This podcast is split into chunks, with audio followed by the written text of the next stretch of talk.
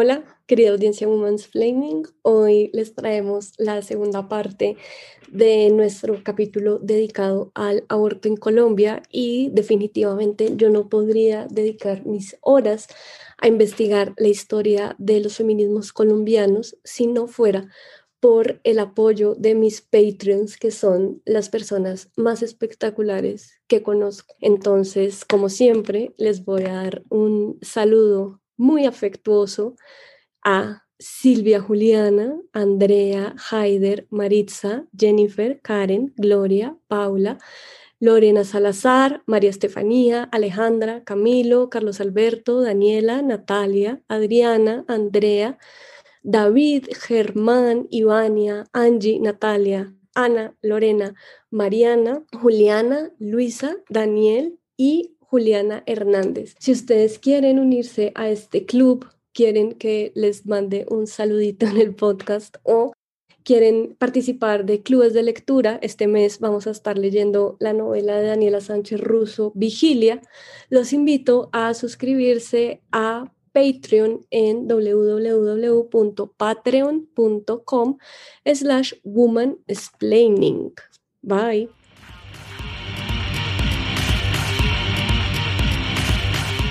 Esto es Woman's Planning.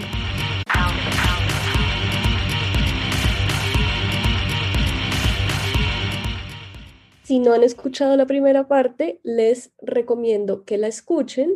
no porque necesiten saber algo que pase en la primera parte, sino porque está muy chévere y quiero que lo escuchen. Entonces, eh, los, los y las invito a escuchar esa primera parte y ahora vamos a empezar con esta segunda parte en donde Lina y yo seguimos investigando un poco más sobre la historia del aborto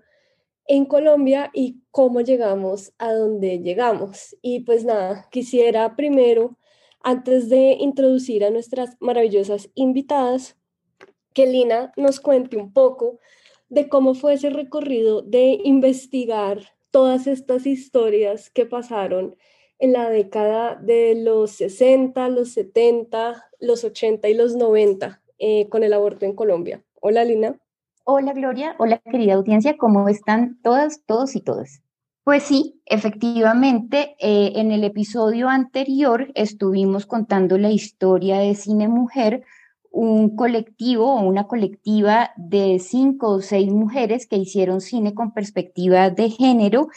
y que también eh, hicieron labores eh, o actividades de incidencia por la causa de la despenalización del aborto en los años 70. Justamente eh, queríamos encontrar para este episodio una bisagra que uniera esos años o ese final de los años 70 con lo que pasó después, con los 80 y los 90. Y al principio con Gloria pensábamos, porque leímos en algunas, en algunas partes que el movimiento feminista se había atomizado, quizás se habían armado grupos de estudio muy específicos y no había un bloque, digamos, unitario. Y luego teníamos la idea de que en los 90, que fue ese momento eh, tan importante, para la historia de Colombia, en el que se hizo la Asamblea Nacional Constituyente y luego la Constitución del 91, eh, de, que se había un poco em, desaprovechado el momento en términos del debate sobre el aborto en el país. Claro, y creo que en esta búsqueda histórica, lo que más nos sorprendió fue darnos cuenta que esto no se trata de una historia lineal, sino que dentro de los feminismos pues siempre ha habido grandes disputas por el poder y que realmente la historia más interesante y lo que queremos homenajear en este episodio es la manera en la que las feministas colombianas se han organizado para hacer incidencia política y cómo esto pues es un proceso de largo aliento. Pero creo que lo mejor es comenzar con nuestra primera invitada, la verdad fue para nosotras un honor poder hablar con Olga Amparo Sánchez, coordinadora de la Casa de la Mujer. Ella es eh, una feminista que ha estado militando desde siempre y eh, desde la Casa de la Mujer, que es una organización maravillosa que acaba de cumplir 40 años y a la cual le deseamos una feliz llegada al cuarto piso.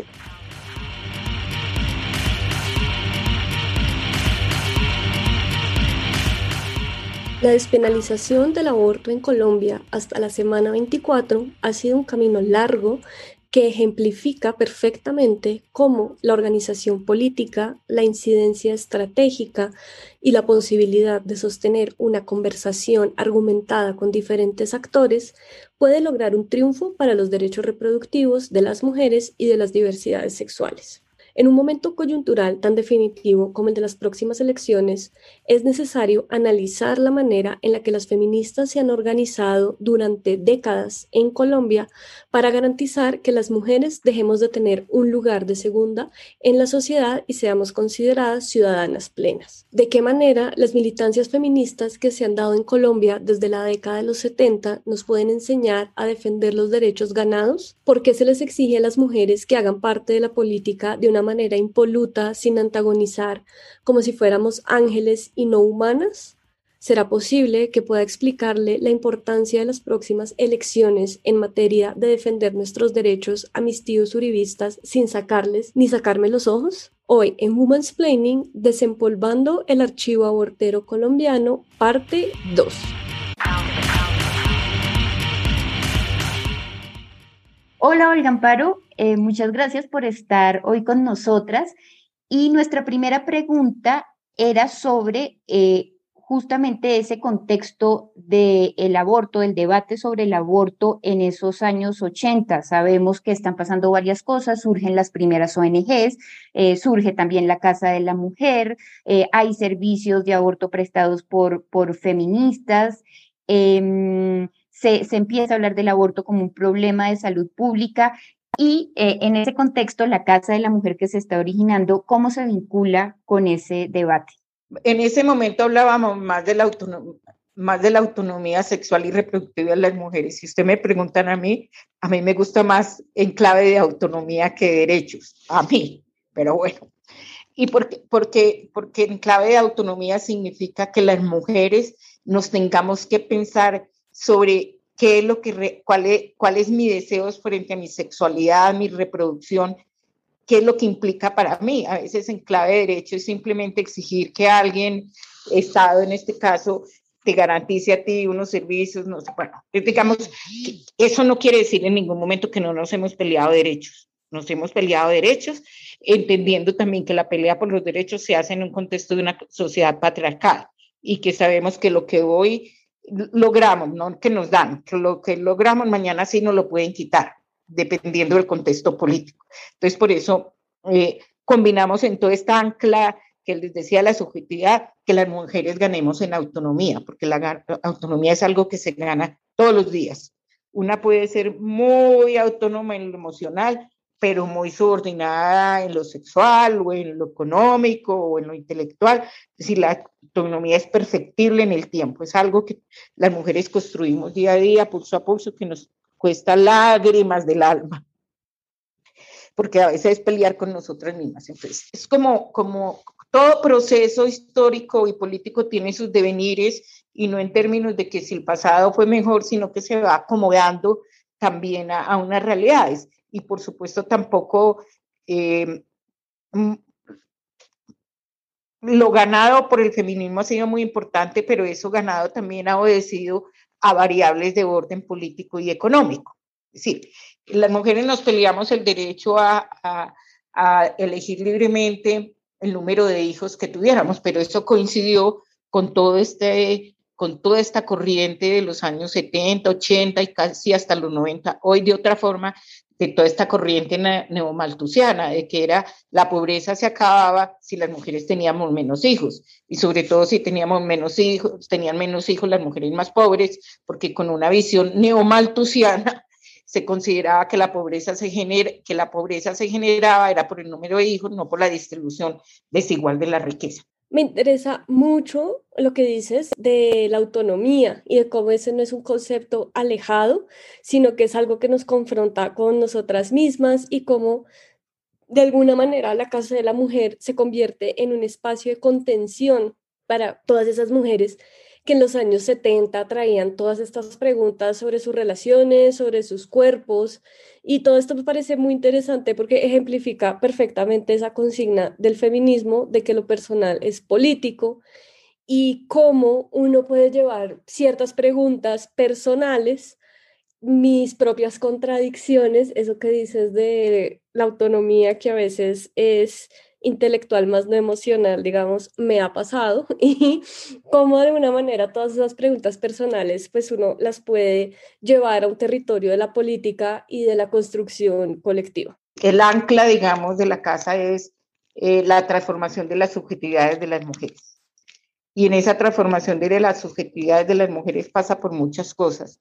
pasa porque la historia no la hace la casa de la mujer solamente, sino que la construye con muchas mujeres, con muchas diversidades de voces, con muchas historias, con muchas realidades. Pasa por, por reconocer que la mujer, eh, todas las mujeres tenemos un conocimiento acumulado y que ese conocimiento acumulado eh, contribuye a un proyecto, un proyecto más común, más colectivo. Digamos que un ancla fundamental para la casa es el trabajo de transformación de las mujeres, porque partimos de algo que el feminismo también nos ha enseñado, es que eh, lo que no pasa por el cuerpo no, no, no sucede. Olga Amparo, y teniendo en cuenta todo esto que nos estás comentando, queríamos preguntarte cómo surgió la Casa de la Mujer, porque tenemos entendido que fue un proceso largo hasta llegar a constituir la organización, ¿verdad? La Casa de la Mujer tiene sus orígenes en un grupo feminista que se llamaba el Grupo Mujeres en la Lucha, que era un grupo que, que surge como, creo, como en los años 77, me parece, 78, 77 78. Es un grupo que, que surge con la idea de, de, de, mirar la situación de opresión y subordinación de las mujeres, son todas mujeres profesionales y cómo, cómo vincularse a procesos. En el 79, si no estoy mal, la Cuarta Internacional Socialista em, impulsó lo que fue la legalización del aborto pues, en diferentes países donde ellos tenían em, procesos eh, políticos. Y en ese momento el grupo Mujeres en la Lucha, y traigo esto como para mirar cuál ha sido el devenir de la Casa de la Mujer. la postura del grupo Mujeres en la Lucha fue por una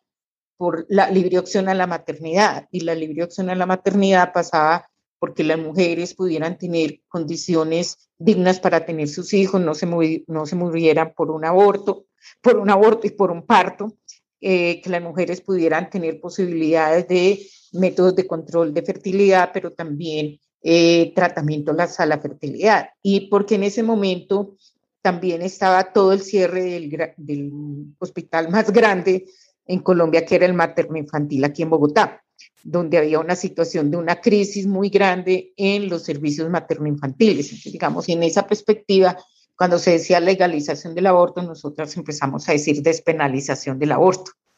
Eh, con el sustento político de que el Estado no tenía por qué legislar sobre nuestros cuerpos, que esa era una decisión autónoma de cada mujer con sus,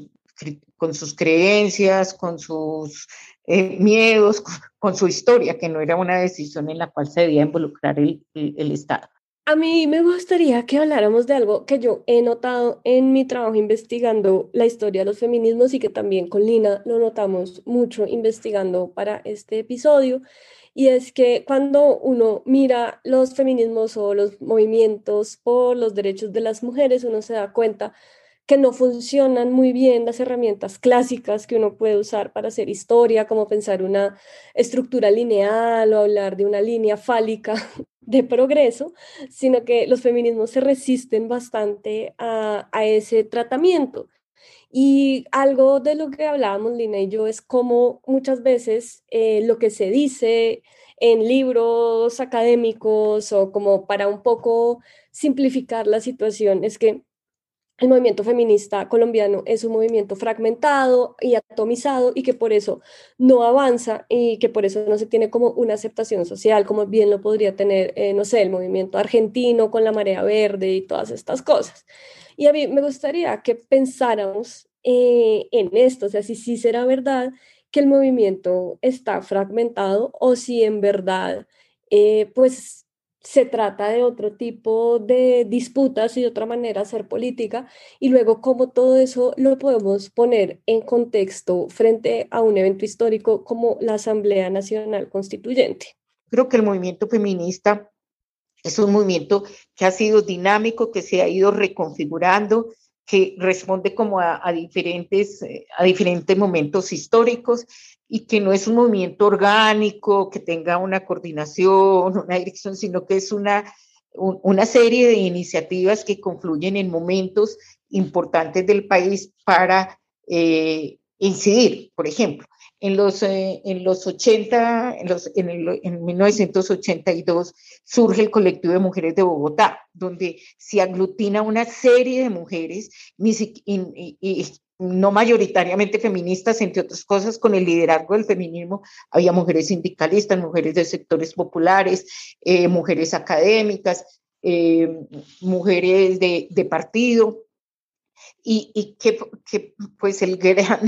Digamos, el gran impulso del colectivo fue iniciando los procesos de diálogo cuando Belisario Betancourt fue, bueno, aquí las mujeres tenemos que estar y cómo estamos, y, y con una postura, por ejemplo, el colectivo muy decidida sobre cuando la toma del Palacio de Justicia, de que el, en la toma del Palacio de Justicia y lo que había pasado ahí tenían responsabilidades todos los actores, y, y escribió un artículo muy bello que se llama Una derrota a la vida, la toma del Palacio de Justicia, una derrota a la vida. Entonces creo que, el, y el, el colectivo como que cumple su ciclo cuando se inicia a través del colectivo presentamos la primera propuesta de, de, reforma a la Constitución del 86 que se hace en el gobierno de Barco, eh, que a nombre de 17 grupos la presenta Alicia Galfis, que era una abogada de la Cámara de Representantes, que es la base en ese momento, en el, en el 90, 90, 89, eh, eh, hicimos una propuesta que empezaba nosotras, pueblo colombiano, nos peleamos el derecho, el derecho al lenguaje inclusivo, eh, en la eliminación de, del concordato, que fue la base después para cuando se inició todo el proceso de la Asamblea Nacional Constituyente. El colectivo, digamos, que cumple un papel hasta el encuentro que se denominó un abrazo amoroso por la vida, donde el movimiento feminista tuvo dos posturas, que en lo político, pues yo no creo que eso sea una división, dos posturas que obedecían a propuestas políticas distintas, una postura que consideraba que para tener mujeres en la Asamblea Nacional Constituyente, digamos, hacer alianzas con los partidos, y otra postura que era que nos fuéramos autónomamente con una lista propia. Y, uno mira retrospectivamente las cosas y y ve ahora la postura de la casa es que a veces nos parece que se hace una lectura muy patriarcal del movimiento, de decir que es que el movimiento vive dividido. No, las mujeres en el movimiento feminista y en el movimiento de mujeres tenemos posturas políticas distintas que derivan no solamente de cómo hacemos el análisis de la situación de opresión de las mujeres y subordinación, sino de qué es lo que queremos para este país. Entonces, en, en esto hay mujeres que no se quieren mover del statu quo, otras que consideran que esto se tiene que transformar. Me parece que hay que tener como una mirada más ubicar a las mujeres como a las feministas como sujetos políticos y como sujetos políticos con una agenda con una propuesta de país. Yo quería volver a ese momento en 1986 cuando el presidente Barco convocó a una reforma a la Constitución y 17 organizaciones de mujeres se unieron para presentar un proyecto de modificaciones y adiciones a la constitución que estaba, eh, que después mucho de, de, aquello quedó en la nueva constitución del 91. Mm, queríamos preguntarte desde la Casa de la Mujer, ¿cómo fueron esas reuniones? ¿Qué se debatió? ¿Cómo se zanjaron esos debates? Y también qué las impulsó a participar en este movimiento histórico que se estaba eh, haciendo en el país. Voy a decirles algo que parece muy inmaterial, pero que, que es bastante material y que utiliza una mujer a la cual yo admiro mucho, una mujer argentina que se llama Verónica Gago, que habla de la potencia feminista. Pues creo que lo que nos mueve, tú me dices qué fue lo que la movió, el deseo de transformar qué fue lo que nos permitió llegar a alianzas, el, el, compartir ese deseo y el saber que como estábamos viviendo las mujeres, no solamente nosotras, sino las mujeres en este país, no vivíamos bien. Yo creo que es, es el deseo, la potencia, no sé cómo materializarlo, es algo que, que nace como del cuerpo, que te, te, da ahí la energía. Mm, no fue un proceso em, en el cual no estuvieran las tensiones, las, las tensiones políticas, los amores, los desamores, eh, lo que es la vida, lo que son la condición humana. Es que a las mujeres en los procesos de organización nos piden como que seamos que no seamos humanas. Cuando llegamos ya a los años 90, pues em, estaban otros grupos y ya el colectivo también, porque ese encuentro amoroso fue una ruptura eh, que dejó amores y desamores. Y, y, surgieron otra, otras iniciativas. El colectivo cumplió su, su, su función ahí, hasta ahí llegó el colectivo. Y, y, en esa reforma, pero tu pregunta era de la reforma que pasamos para el 86, para la constitución del 86, si estuvo tanto, no solamente la, autonomía de las mujeres, sino la, soberanía de los pueblos. Era otra, ya decir en este momento soberanía de los pueblos es como decir que uno es casi, no sé, marciano, no sé estaba planteado el derecho a la autodeterminación de los pueblos, que tenía que ver también en esa relación que hace el feminismo de que de territorio y cuerpo, es decir, no hay un territorio por fuera, pues el primer territorio que tenemos es el cuerpo y todo lo que lo físico que hay en el territorio hace parte de, no como una extensión, sino de esa realidad del territorio. Y Olga Amparo, ¿cómo fue ese debate en ese momento en la comisión primera? En torno a no consagrar el derecho a la vida eh, desde el momento de la concepción, porque sé que, que fue un debate eh, profundo y difícil y complejo, ¿verdad? Yo creo que tocas un punto fundamental. Cuando se llegó a esa discusión, nuevamente soy muy reiterativa, todos estos procesos significan trabajo que no se ve, trabajo de incidencia que no se ve. Entonces se hizo un trabajo muy fuerte de incidencia con asesores y con con constituyentes y la propuesta de las organizaciones de mujeres era la, la libre opción a la maternidad. No era ni, no era ni siquiera, no, no es de poca monta el aborto, no era solamente el aborto, sino la libre opción a la maternidad. Y la iglesia en las discusiones que tuvieron, lo que ellos se opusieron era eh, que quedara libre opción a la maternidad. Y lo que empezaron en los runrunes fue a decir, si ustedes se van con libre opción a la maternidad, la iglesia se pelea porque la eh, vida empiece desde la concepción. Entonces, nos preguntaron y nosotros dijimos, uy, no, claudicamos, que no vaya libre opción a la maternidad, porque si en la constitución queda que la vida empieza desde el momento de la concepción, nos jorobamos para cualquier pelea posterior. Entonces, eso fue eh, eso no fue una negociación formal, eso fue entre telones, entre reunidos con el constituyente, para lo, eso creo que fue Ida Bella la que pidió votación, votación pública sobre lo de libre opción a la maternidad y eso. Eso ahí se perdió, pero entonces la iglesia seguía insistiendo, nosotros dijimos, no, no, no sigan insistiendo con esto, vámonos porque no quede en la constitución que la, la, vida empieza desde el momento de la concepción, porque no hubiéramos podido tener lo que tenemos ahora. Me parece muy interesante todo lo que dices porque creo que, no sé, yo lo he visto mucho en estas elecciones y es como se le pide a las feministas que quieren entrar en política electoral que, como bien tú dices, sean personas puras, como ángeles en la tierra y se juzga muy fuertemente cuando hacen negociaciones o cuando entran en procesos de diálogo con pues estructuras de poder, ¿no? Pues que finalmente creo yo que en eso está basada la política electoral y pues que las estructuras de poder pues también son, ¿no? Como el juego al que se está jugando, como dice esa frase de Audre Lorde que es tan maravillosa, ¿no? Como las herramientas del amo nunca van a desmontar la casa del amo, pero pueden ayudar un poquito. Entonces, todo esto que cuentas me parece como algo muy iluminador para entender realmente cómo es la disputa política ya cuando entra un terreno verdaderamente poderoso, digamos que en el caso que estás contando ahora es el de una reforma constituyente y, y pues lo que yo veo ahora es eso, es mujeres que se están disputando fuertemente el poder y sobre todo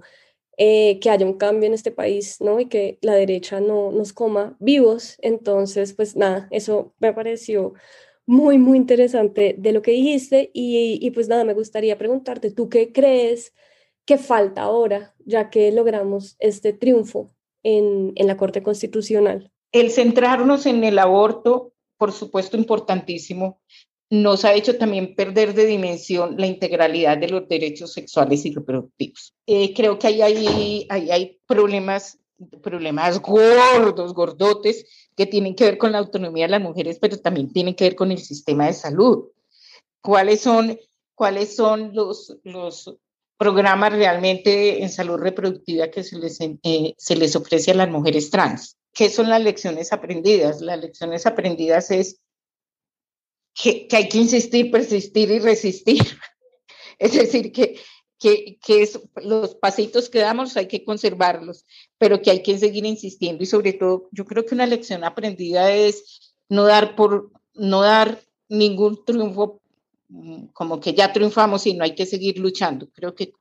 cada pasito hay que protegerlo, pero también hay que saber que, que, que, que estamos en unas sociedades patriarcales y que el patriarcado no está dispuesto, y creo que es el terreno en menos está dispuesto a,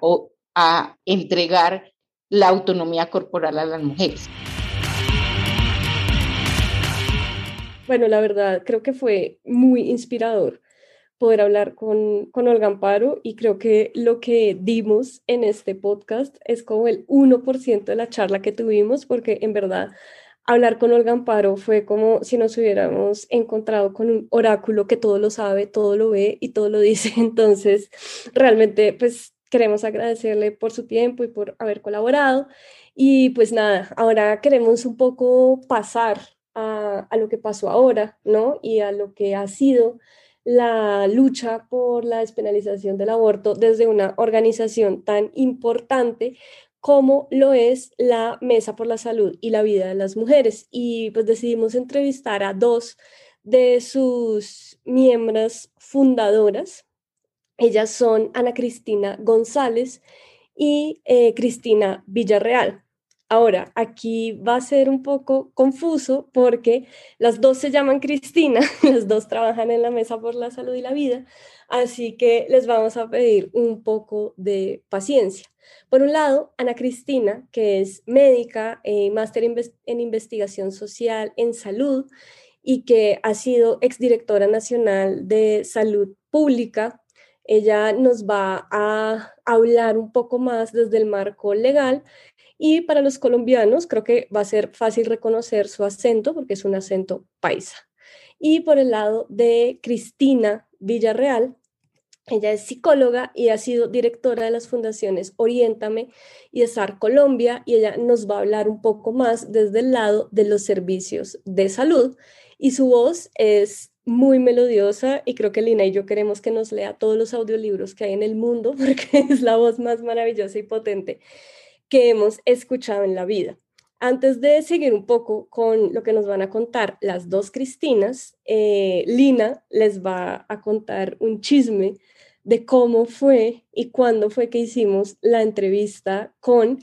Ana Cristina, la paisa, que fue algo pues muy, muy chévere que nos pasó aquí en Women's Planning. Sí, bueno, son dos cosas. Primero, eh, quienes nos escucharon en el episodio pasado se acordarán eh, de que las eh, mujeres de cine mujer, las directoras de cine, hicieron este audiovisual que presentaron en el Congreso con datos sobre el aborto. En ese momento no había muchos lugares a donde acudir eh, para conocer la situación del aborto en el país y un médico ginecólogo eh, les suministró estadísticas, cifras, eh, les dijo un poco por dónde podían llevar a cabo la investigación y ese médico ginecólogo era Jorge Villarreal, que es el padre de Cristina Villarreal, eh, la mujer de la voz melodiosa a la que entrevistamos con Gloria. Lo segundo, eh, como dice Gloria, ocurrió el 22 de febrero cuando entrevistamos a Ana Cristina González eh, de la Mesa por la Vida y la Salud de las Mujeres y del movimiento Causa Justa también.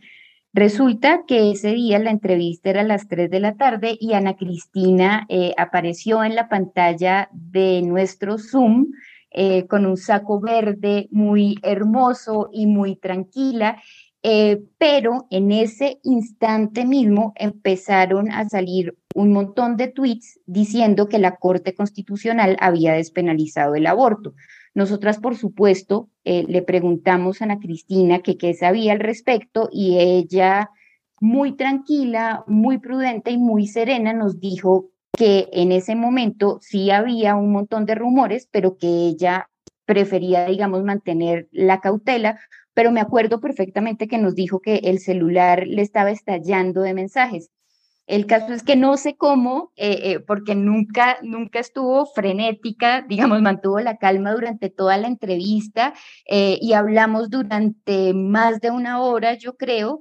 y resulta que mientras hablábamos, pues sí era verdad que se estaba despenalizando el aborto en Colombia. Así que agarramos a Ana Cristina en el momento histórico de esta lucha por el aborto. En este segundo bloque eh, vamos a escuchar primero entonces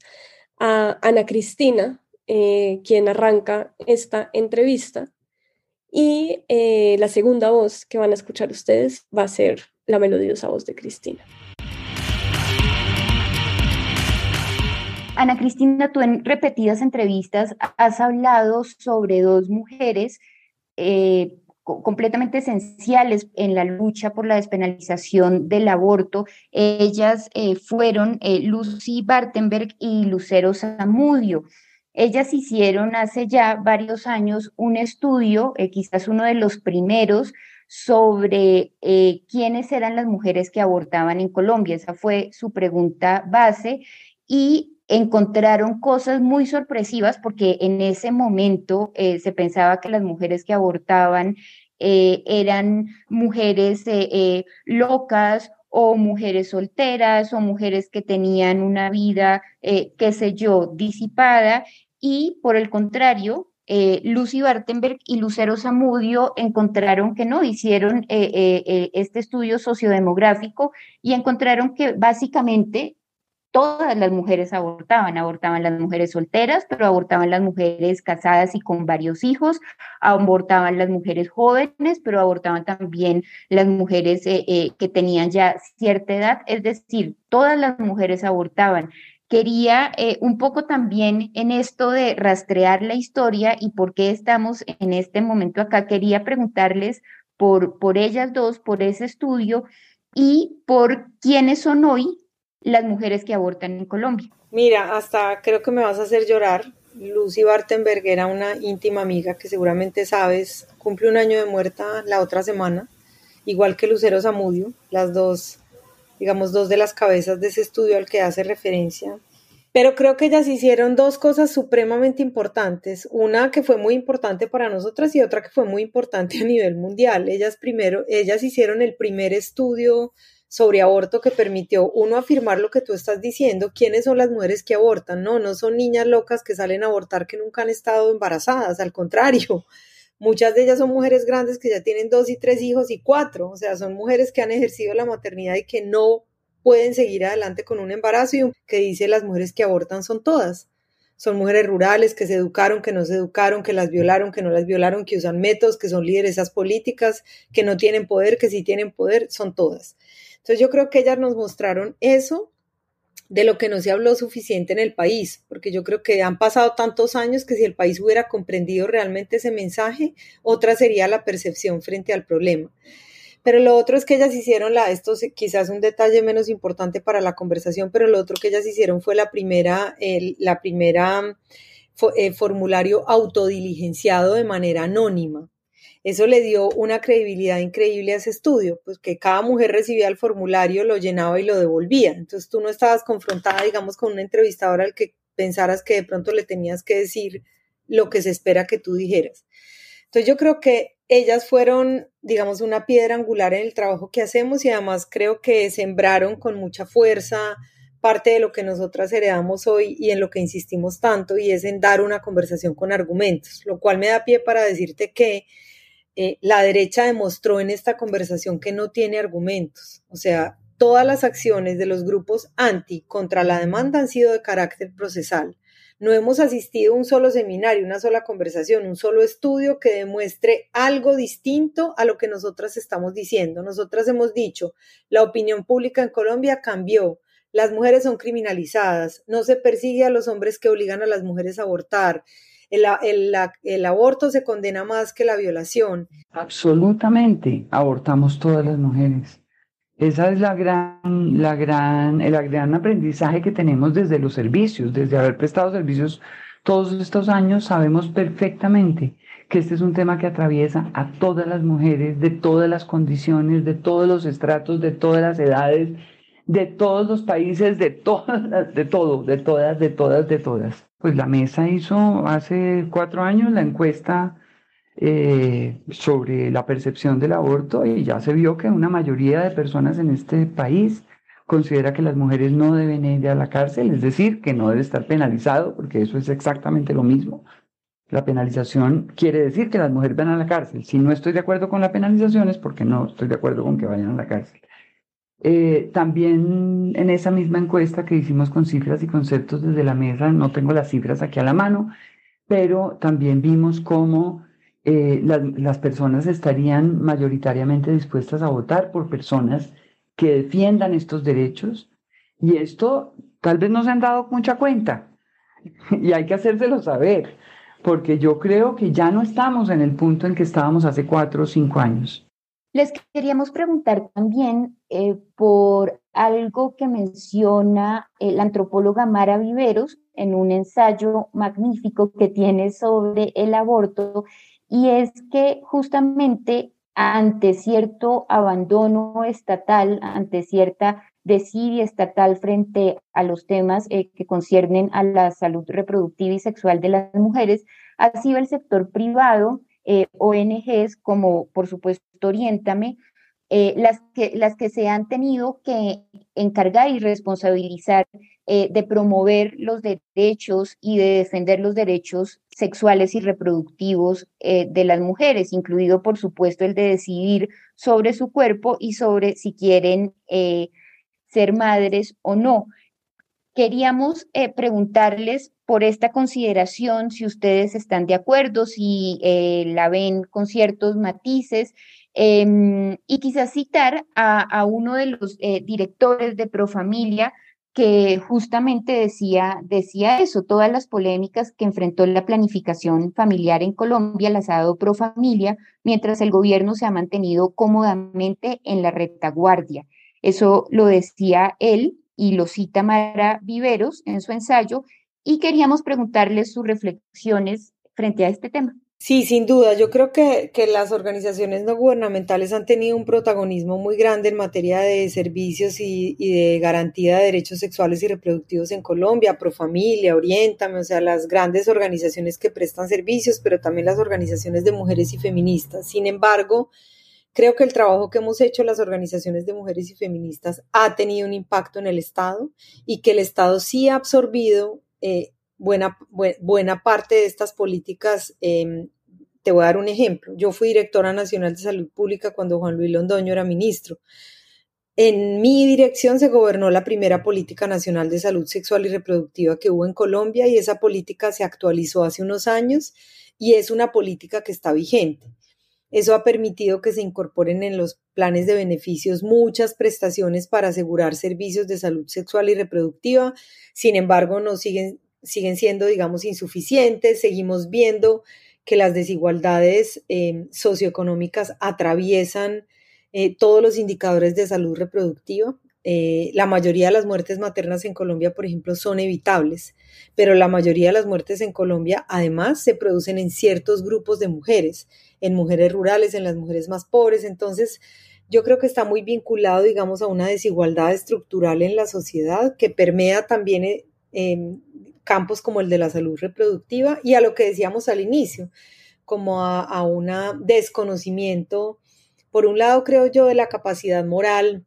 que tenemos las mujeres, de la autonomía reproductiva de las mujeres de una manera general y muy basado, digamos, como en, en una idea patriarcal de que alguien nos tiene que decir lo que podemos hacer porque las mujeres en general somos irresponsables o locas, ¿sí?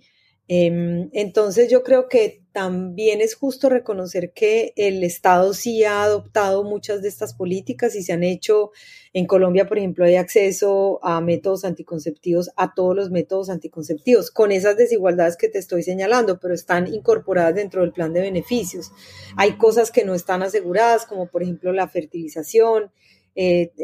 todo el tema, digamos, de personas gestantes y los temas LGBTI son todavía temas eh, de mucha disputa. Lo mismo en VIH, que hay una política importante, pero las mujeres siguen siendo, digamos, desatendidas en esa política. Entonces tampoco sería justo em, decir que no ha pasado nada, porque muchas de nosotras nos hemos dedicado a incidir en el Estado para que el Estado absorba eso. De hecho, por ejemplo, Colombia tiene protocolos para la prestación de servicios de aborto. ¿Qué es lo que pasa? Que son temas altamente politizados y llega un gobierno como el de Duque y lo que hace es que engaveta las políticas. O sea, la Corte Constitucional le dijo hace tres años a este gobierno que expidiera una regulación basada en las sentencias de la Corte Constitucional y no lo ha hecho. Está escrita porque los funcionarios técnicos, muchos están comprometidos con esta agenda, pero nunca la sacaron, nunca la circularon y nunca hicieron nada. Entonces son temas altamente politizados por las mismas cosas que explicábamos al principio. Em, y creo que ahí es, sigue y seguirá siendo muy importante el papel que las mujeres y los grupos de mujeres tenemos en ser veedoras como de esta agenda, en denunciar, en llevar a las conversaciones públicas, en presionar y en no aceptar como el estado de las cosas actual. La responsabilidad de los servicios de salud sexual y reproductiva por muchos años estuvo eh, recayendo sobre el sector privado, eso es cierto, eh, sin embargo, yo diría que desde hace básicamente alrededor del 2006, cuando se da el primer paso en, en, pro de la despenalización parcial del aborto, ya empieza a aparecer un sector público más, más activo, digamos. Eh, creo que ese argumento era mucho más válido hasta hace unos 10, 15 años. Ya en este momento hay un sector público que todavía le falta mucho por, por emprender, pero yo creo que es injusto decir hoy eh, que ese sector está invisible todavía, por una parte. Por muchos años, el tema de los derechos sexuales y reproductivos, y en particular, pues del que yo, en el que yo he trabajado estos últimos treinta y pico de años, eh, eran unos temas como coyunturales, o sea, este tema, del, por ejemplo, del derecho a la interrupción voluntaria del embarazo, salía como cada vez que un, un o una congresista decidía proponer un proyecto de ley. O eran como, sí, como momentos así como, como brotes, digamos. esa fue una decisión que en el año 98 tomamos eh, desde Oriéntame conmigo, pero con otras organizaciones y, mujeres activistas y feministas que resolvimos conformar lo que llamamos la Mesa por la Vida y la Salud de las Mujeres, que fue decir, ya no más, ya esta conversación no puede ser de cada vez que a alguien se le ocurre hablar. Tenemos que intentar posicionar un debate. Eso no fue fácil eh, durante los primeros años de la mesa, pero yo creo que el movimiento de causa justa, que es quien logra en este momento este avance tan maravilloso que se acaba de dar y tan histórico, pues definitivamente sí puso en el debate público permanente el tema por lo menos del aborto. Y, y, para no dejar por fuera otros derechos sexuales y reproductivos, yo creo que el tema de las diversidades sexuales también viene siendo ya parte de la agenda eh, mucho más. Yo creo que hoy ya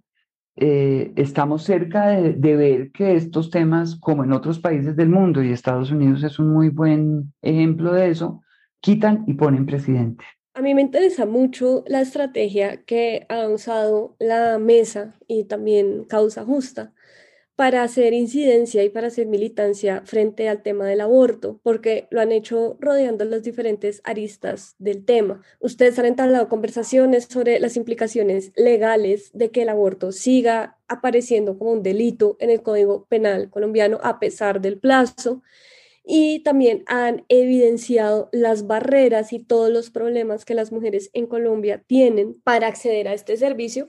desde los mismos profesionales de la salud. Y a mí me ha parecido muy interesante esa forma en la que ustedes pues han decidido plantear la conversación. Pues mira, la propuesta que nosotras empezamos a trabajar hace como cuatro años y que lanzamos públicamente hace dos como Movimiento Causa Justa es una propuesta que eh, contemple la posibilidad de que no exista el delito de aborto en el Código Penal porque el aborto es un servicio de salud que se puede regular fuera del ámbito criminal. Se puede regular en el propio sector salud, como lo han hecho en otros países, lo han hecho otros países, como por ejemplo Canadá o como lo han hecho estados de Australia, incluso estados de Estados Unidos como Nueva York. Sacar el delito del Código Penal te permite desestigmatizar de esa noción de criminal para las mujeres y para los profesionales de salud que está tan impregnada en todas las conversaciones de aborto y te abre una compuerta muy importante para que los servicios de salud se puedan prestar con más tranquilidad y con más apertura, digamos, y también para que las mujeres puedan buscar ayuda con más tranquilidad y con, y con menos miedo de los servicios de salud, que son los que primero denuncian a las mujeres cuando sospecha que tienen un aborto eh, incompleto o que se han provocado, digamos, un aborto. Entonces, nosotros le propusimos esta, e, es, digamos, esa es la propuesta que nosotros tenemos. La pregunta siempre es, pero con qué plazo, pero hasta qué momento, pero de qué manera. Y lo que a mí me gustaría que se entienda muy bien es que nosotros estamos proponiendo un cambio de paradigma. Ese cambio de paradigma no pasa por preguntarse hasta cuántas semanas nos van a dar permiso, sino cómo regulamos los servicios, es decir, qué tipo de profesionales los pueden prestar según el momento del embarazo, con qué métodos se pueden hacer, en qué servicios se pueden hacer, quién va a pagar esos servicios, cómo se va a hacer eh, educación para los profesionales de la salud y que los puedan hacer con métodos que no sean obsoletos, porque hoy en Colombia los abortos se hacen con métodos obsoletos para castigar a las mujeres, para hacerlas esperar más, para ponerles anestesia, se les hace tratamiento subóptimo del dolor, o sea, se las castiga no solamente con la criminalización, sino con todo esto que los investigadores llaman el, el, proceso como un castigo, ¿sí? Vienes a abortar, entonces no te pongo suficiente analgesia porque ya que estás haciendo ese crimen tan terrible, pues aguántate el dolor de algo que tú misma eh, te provocaste. Entonces ese cambio de paradigma pasa porque entendamos que lo que habría que hacer sin delito es tener una política integral y cuando digo integral no digo eso para, para no decir nada, sino al contrario, para decir que una política integral no es una política de cuántas semanas, sino una política de educación sexual integral, una política de transformación cultural, porque el aborto en Colombia tiene que ver con la violencia, las mujeres las violan y las mujeres que son violadas o abusadas físicamente por sus parejas son eh, algunas de las mujeres más criminalizadas, ¿sí? Igual a mí me sorprendió mucho la manera en la que después del fallo de la Corte salieron todos los antiderechos a intentar tergiversar lo que se había fallado y a generar pánico moral con eh, Taliana Vargas y su feto ingeniero, ella misma siendo el feto ingeniero de sí misma. Se elimina el delito en los casos de mujeres desde que tienen un embarazo de 0 a 24 semanas. Y toda la conversación se concentra en las 24 semanas, como si las mujeres fuéramos seres idiotas que nos embarazamos y entonces a las 6 o 7 semanas empezamos a decir, ah, no, pero esperemos a las 24 semanas y ese día abortamos.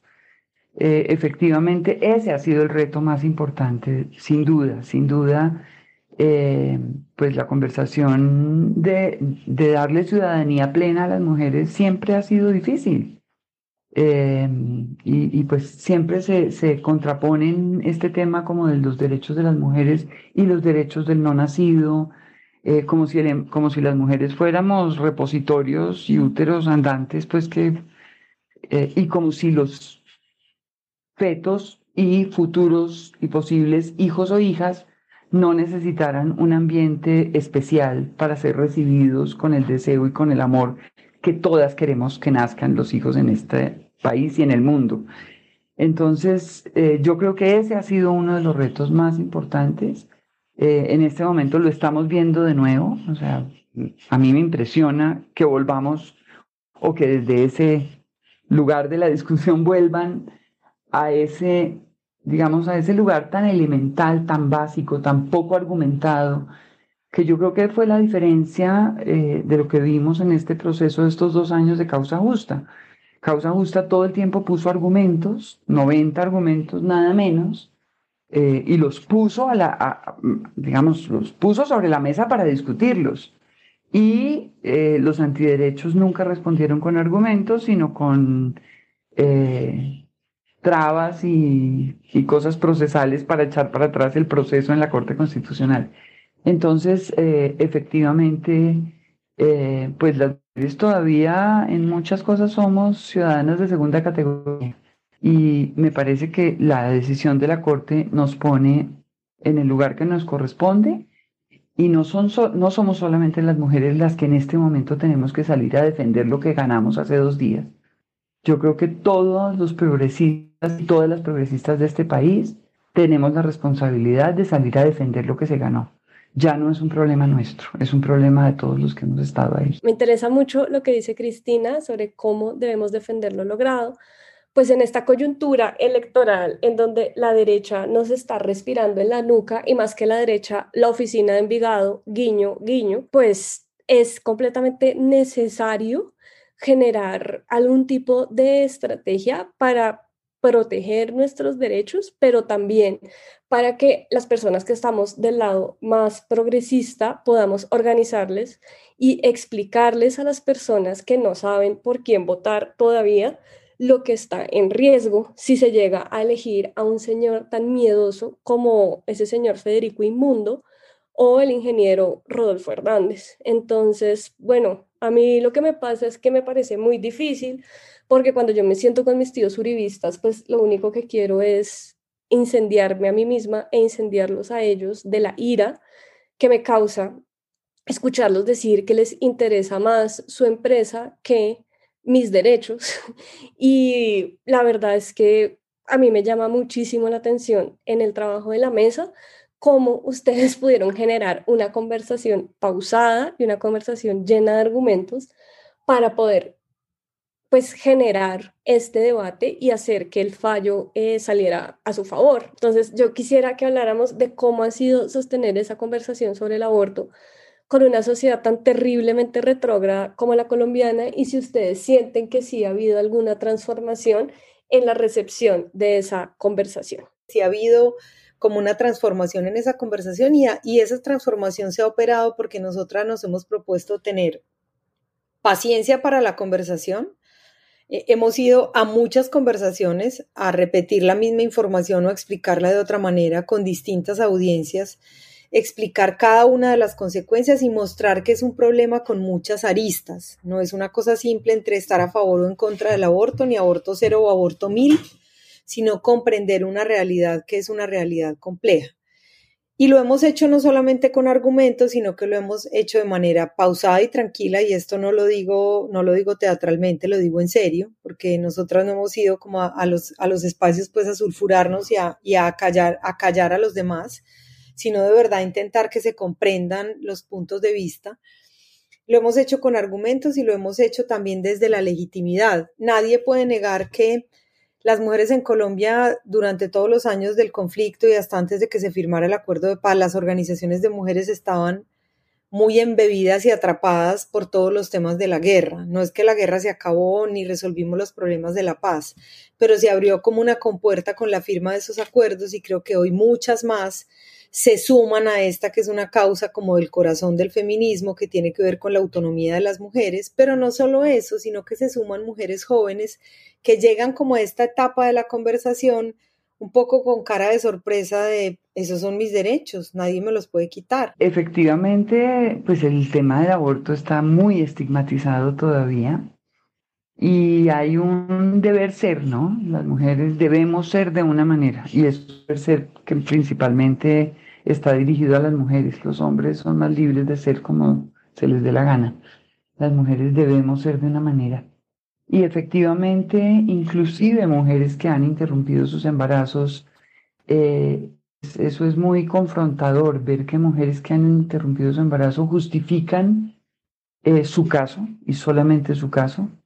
y no el de otras mujeres. Es decir, como yo sí porque es que yo estaba en tal circunstancia, pero tantas mujeres no puede ser. Eso es terrible. Em, entonces yo creo que eso es cierto, pero también creo que es algo que va cambiando. Digamos que ustedes son mujeres muy jóvenes em, y a mí me da, la ventaja que yo tengo es los años que he visto este proceso. Y yo veo que cada vez más hay mujeres que reivindican su derecho, que hablan de su derecho y que, digamos, ponen como, como mainstream eh, que el aborto es una opción, que no es una obligación para nadie, eh, pero que es una opción digna de la que no debemos eh, ni, ni avergonzarnos, ni sentirnos culpables, ni ser perseguidas, mucho menos. Entonces yo creo que ese es un proceso que se va dando, que ha ido avanzando. las redes están llenas de mujeres que nos dicen en Oriéntame, yo interrumpí el embarazo con ustedes, fue la mejor decisión, me siento súper feliz, muchas gracias por el trabajo que hacen. Y eso, eso no pasaba hace 10 años. Eso no pasaba, a pesar de que ya teníamos las causales. Las mujeres seguían viviendo la cosa mucho más estigmatizada. Entonces yo creo que es, es como una corriente, como que todo junto se va dando eh, para ayudar a que, a que el estigma, no solamente el estigma como abstracto y social, sino en, el, en, el, en la cabeza y en el cuerpo de las mujeres también se vuelva un tema del que podemos hablar. Bueno, a lo largo de estos dos episodios hemos visto justamente como mencionábamos al comienzo, cómo no es muy preciso hablar de una historia o de la historia de manera lineal, eh, cómo eso puede llegar a ser incluso algo extraído de un sistema de pensamiento patriarcal, porque en realidad no, no podemos llegar a hablar de una evolución o de un progreso, sino de procesos más bien, de estallidos, de, chispazos que van surgiendo a lo largo de la historia, eh, de momentos de retracción también. Y creo que en estos dos episodios justamente hemos visto eso desde los años 70, cuando pensamos que no había pasado mucho y sí pasó mucho en torno al aborto, lo mismo en los años 80, lo mismo en los 90 con la constitución de 1991, que pasaron muchísimas cosas y hubo un enorme movimiento y las feministas estuvieron allí también. Y queríamos cerrar este episodio preguntándoles por estos últimos 40 años, en su análisis o en su opinión, cómo, cómo ha, qué se ha transformado, cómo ha cambiado la sociedad en torno al debate eh, sobre el aborto, ahora por supuesto con la buena decisión de la Corte de despenalizarlo, eh, pero también con lo que ocurrió con las eh, tres causales, que viene, pero digamos, muy en términos noticiosos, ¿cuál podría ser el balance de esos últimos 40 años en torno de este debate que nos convoca hoy? Creo que, y, y, lo digo porque he asistido a la conversación de aborto los últimos 30 años en Colombia, o sea, asistido quiere decir sentada, no como invitada, sino asistido participando de la conversación. Creo que en esta, en esta última conversación logramos hacer un giro, un giro en los términos del debate a poner la conversación en nuestros términos y a cuestionar lo que realmente está en la estructura y en la base del estigma que hay en torno al aborto por parte de los profesionales, por parte de los operadores judiciales, por parte de las mismas mujeres, que muchas veces abortan y después salen a decir que están en contra del aborto, ¿sí? Porque, pues porque todo el mundo está en contra de un delito tan atroz donde hay un inocente, como no lo, ha pues, no lo han puesto los grupos de derecha y también pues con algo que, que, a la gente le parece difícil como expresión, pero creo que nosotras todas entendemos y es que vivimos en una sociedad patriarcal. Y en esa sociedad patriarcal, con un delito que fue inventado por los hombres, porque esos códigos los escribieron los hombres, no las mujeres, eh, sin, desconociendo, digamos, la experiencia de las mujeres, en esa sociedad patriarcal, pues el aborto también está vinculado a la idea de que la maternidad es un destino en la vida de las mujeres y de que pues algún sacrificio hay que correr, así sea que uno se tiene que morir pues por un, por un feto, así sea que te violaron, eh, porque hay, digamos, todavía muchas dificultades en aceptar y comprender una realidad que se transformó y es que las mujeres, la mayoría no aceptamos más la maternidad como un destino y además tenemos proyectos de vida y biografías que van más allá de la maternidad. Muchísimas gracias Cristina y Ana Cristina por participar de esta conversación. La verdad, pues Lina y yo queríamos hacerle un homenaje a todas esas mujeres que han luchado por la autonomía reproductiva de las mujeres y de las diversidades sexuales en Colombia. Y creo que también, pues, este es un capítulo de aliento, quiero pensarlo, en donde demostramos que los cambios y las transformaciones son procesos largos a los que hay que darle paciencia, pero pues vamos que vamos, es posible, entonces muchísimas gracias de verdad. Y a toda nuestra audiencia les recordamos que estamos en todas las plataformas, voy a decir que estamos en Deezer porque Deezer me cae súper bien y la otra vez nos hicieron una cosita en Instagram y yo me sentí súper especial por eso. Entonces ahora voy a decir que estamos en Deezer y estamos en todas las demás plataformas también. Y recuerden que si ustedes nos eh, ponen cinco estrellas, excelente servicio, seguiremos siendo el podcast número uno en humor en Colombia porque que el ingeniero Rodolfo Hernández, más loco que corrupto, nos quite los derechos es súper, súper chistoso. Chai.